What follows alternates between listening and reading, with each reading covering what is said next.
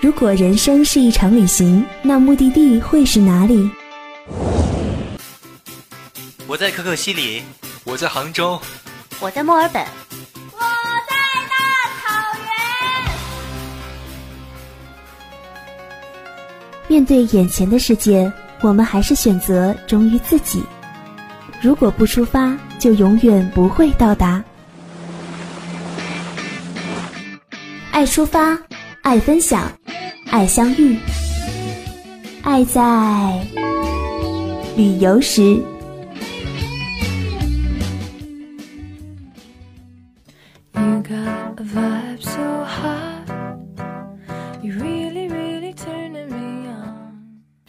足不出户，让声音带你走过每一道风景。Hello，大家好，这里是 FM 七十七点零黄家湖工商之声，爱在旅游时，我是你们的老朋友糯米。这一转眼，五月随着武汉这多变的天气就过去了，武汉的夏天悄然而至。不知道各位小伙伴们在这炎热的夏天有什么出行打算呢？前两天啊，糯米在看《非首脑会谈》这个综艺时。一位来自比利时的小哥哥所描述的他们国家的风土人情，真是有够吸引人的。也许大家对于比利时这个国家听到的更多的消息是关于足球或者是世界杯之类的，但是你们知道吗？这个国家曾经还经历过无政府时期。可是更神奇的是，在这段时间，这个国家的治安却出奇的好。除此之外，即使他们国家很小。但特色的旅游景点却遍布了全国。那今天各位小伙伴们就一起和糯米去看看比利时这个神奇又有趣的国家吧。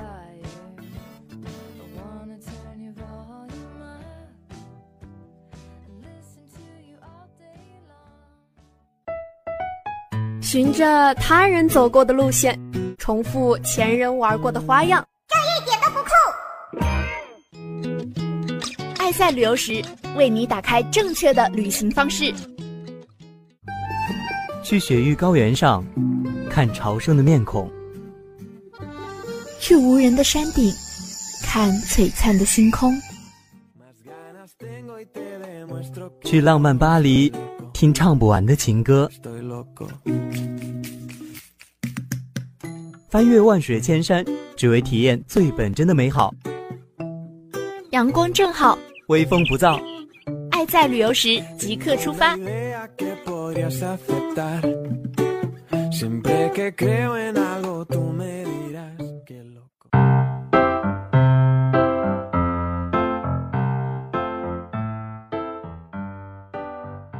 去比利时布鲁塞尔是一定要去的。布鲁塞尔不但是比利时的京城，更是欧洲的心脏。而即便是最严肃的人，行走在布鲁塞尔街头，也会不由自主地会心一笑，因为这是一座富有童心的城市。《丁丁历险记》这个动画片，我们小时候都看过。在布鲁塞尔的集市寻找丁丁的脚步，也成了很多人去布鲁塞尔的理由。《丁丁历险记》故事的起因，正是丁丁在大广场附近的跳蚤市场，用一块钱淘到了一艘藏有秘密的模型船。那个源于十九世纪的跳蚤市场，至今依然生意兴隆。故事中提到的古董集市名叫大萨布隆集市，位于布鲁塞尔。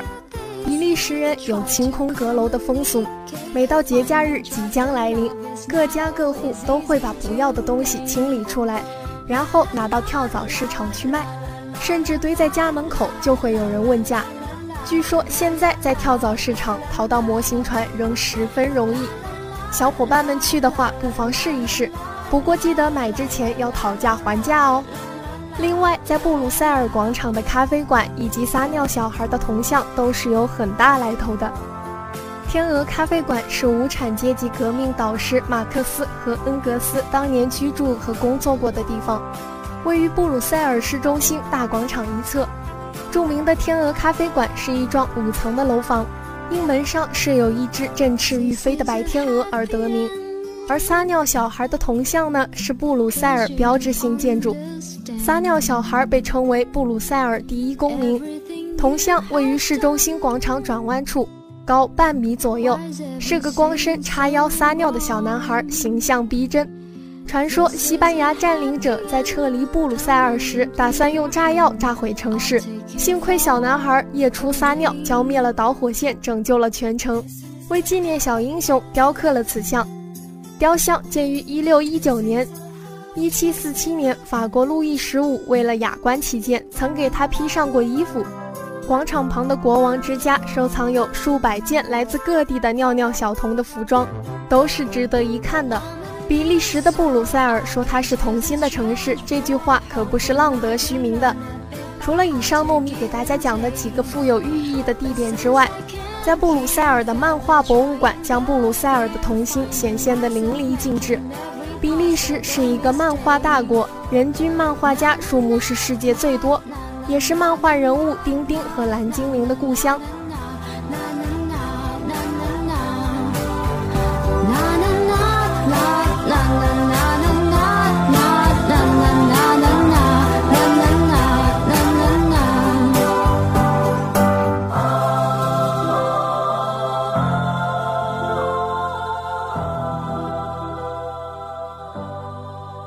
在布鲁塞尔你能体会到童心之外，去布鲁日你还可以去体会体会浪漫的电影情节。如果你还不知道布鲁日这座比利时中世纪水城，那么推荐你看一部英国电影《杀手没有假期》。看完之后，你一定会对这座红色屋顶覆盖、绿树和运河环绕的古城印象深刻。布鲁日在弗兰德语中有“桥”的意思，素有“北方威尼斯”之称。城区河道环绕，水向纵横，并有运河通往北海岸外港，带有浓浓的中世纪古老韵味儿。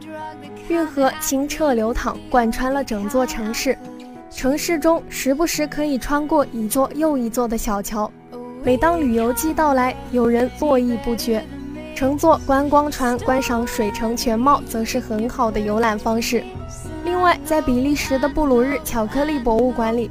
对于巧克力是怎么诞生的，可可豆到底长什么样子，从可可到巧克力要经历哪些步骤，在这个博物馆里，你能找到上述所有问题的答案。同时，这个博物馆里还有巧克力制作的课程，你可以在这里做一块专属于自己的巧克力。如果是小情侣之间去的话，也可以用你们亲手制作的巧克力来纪念一下你们的爱情哦。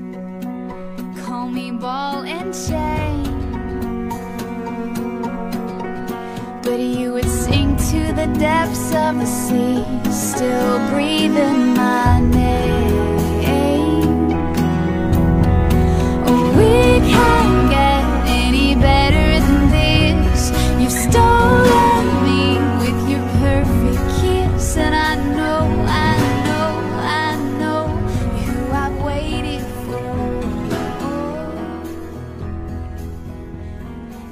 在比利时，卢森堡也是充满了迷幻的色彩。最近两年最火的透明教堂，建筑师利用大量钢板堆叠而成的教堂，墙面斑驳通透，创造出一种极为玄幻的光影效果。若是从外侧观赏，这座教堂看起来就像是浮动在空气中的像素方块，让人无法相信它居然是真实的建筑。另外，卢森堡的维安登城堡是一个位于乌尔河谷旁小山丘的制高点上的城堡，也是最吸引人的了。它是以公元四世纪罗马时代的一个要塞为基础，在十一到十三世纪扩建成的中世纪欧洲非常著名的城堡。它最早属于维安登伯爵家族，从城堡的规模上就能看出当时他们家族势力的强大。如今，城堡内部仍然保留着当年皇宫内的房间布置，城堡内部也是个小型博物馆，详尽地介绍了城堡各个时期的历史，是各国要员来访卢森堡必到的景点之一。除此之外，城堡内最吸引人的便是从城堡海拔三百一十米的高度俯瞰维安登的小镇风光，犹如以积木来堆砌而成的色彩缤纷的玩具一样。充满了童真玩味，甚是美妙。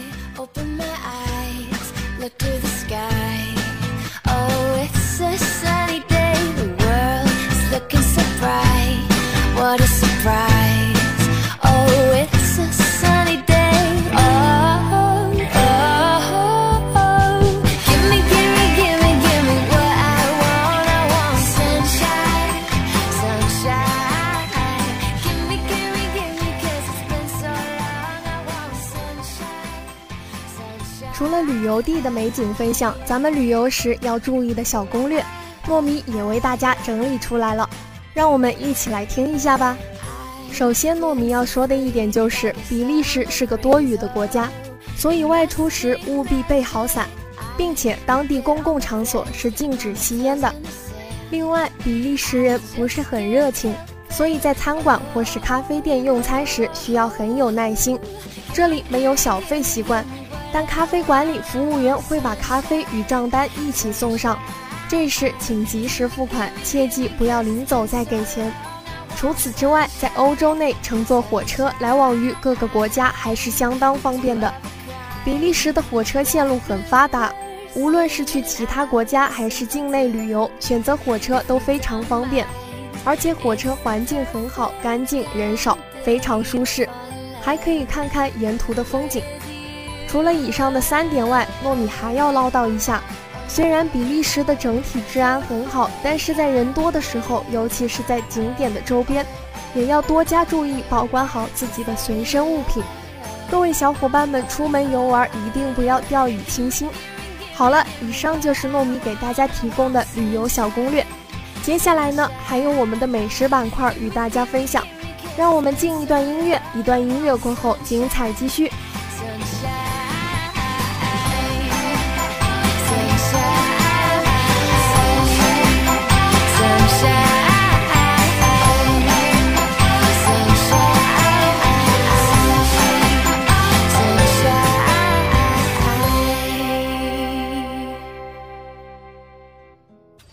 嘿，Siri，附近有什么好吃的？我好像不明白。你不明白，我们来告诉你。兰州牛肉面，重庆火锅儿，贵州辣子鸡，贵阳肠旺面，台湾蚵仔煎，凯尼酸汤鱼，天津狗不理包子，还有东北大乱炖。翠花，炒酸菜。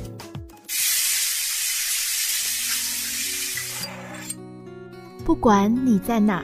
我只带你寻找最美的味道。爱在旅游时，用声音带你走出美食地图，让嘴巴知道你来过。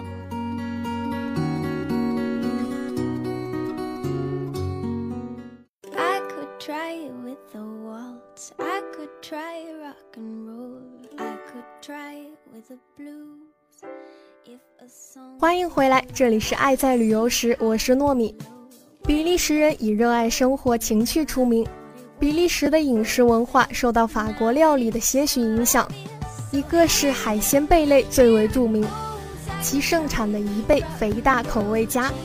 在各种烹调方式中，以白酒蒸贝最能品尝其鲜美原味儿。白葡萄酒蒸贝是比利时一道非常大众的菜，用包括番茄酱在内的多种酱料调味，鲜美好吃。并且一般会搭配刚炸好的薯条一起来吃。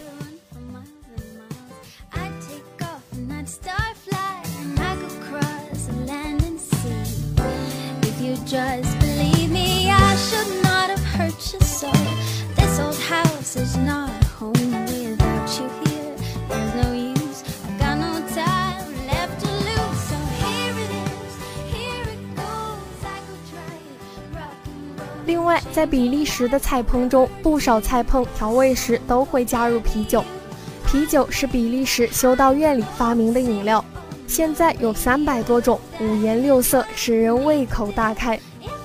比利时人喜欢品尝啤酒时加一块干酪，可能有一种独特的美味。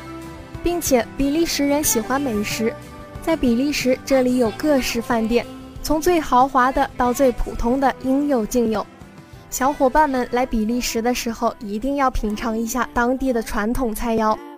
典型的比利时烹饪方法和法国美食原则相差不远。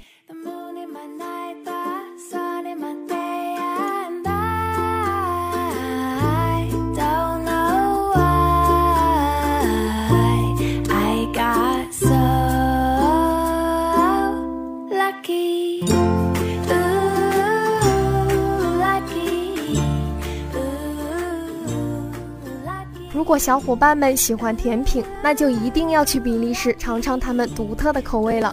喜欢吃甜品的人在这里可以品尝到很多种蛋糕、蛋奶烘饼，以及具有比利时的独特口味的约四百多种的巧克力。巧克力以杏仁口味为代表，并且因为比利时人对啤酒、杜松子酒情有独钟，许多巧克力或甜品中都会加入一些酒。巧克力作为比利时的特产，与瑞士巧克力齐名。味道从传统的榛子和易溶的糖衣杏仁口味，一直到最有异国情调的香蕉味、草莓味和朗姆酒味，应有尽有。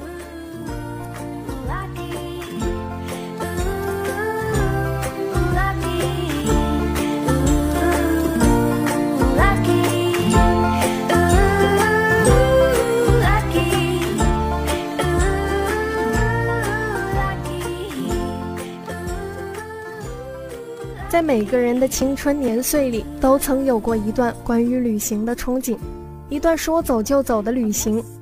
在现实里，因为种种原因，这个美好的希冀变成了每个午夜梦回的美好梦想。远离一个城市，赶赴另外一个城市，无论这个城市给你感觉好与坏，有点不变的是，对于未知的风景，我们总抱着好奇和憧憬。旅行是一场自我救赎，也是一场自我的放纵。去陌生的远方寻找世界上的另一个自己，其实也给你打开了生活的另一扇窗，给平淡无奇的生活开了一道缝隙。比利时有太多的美，是糯米无法一一为大家介绍的，只有各位小伙伴们亲身去感受一下，才会明白它独有的魅力，才会理解为什么许多朋友都纷纷奔赴这里。好了，以上就是今天节目的全部内容了。除了今天糯米讲的比利时外，你还有什么好的旅行地想和我们分享呢？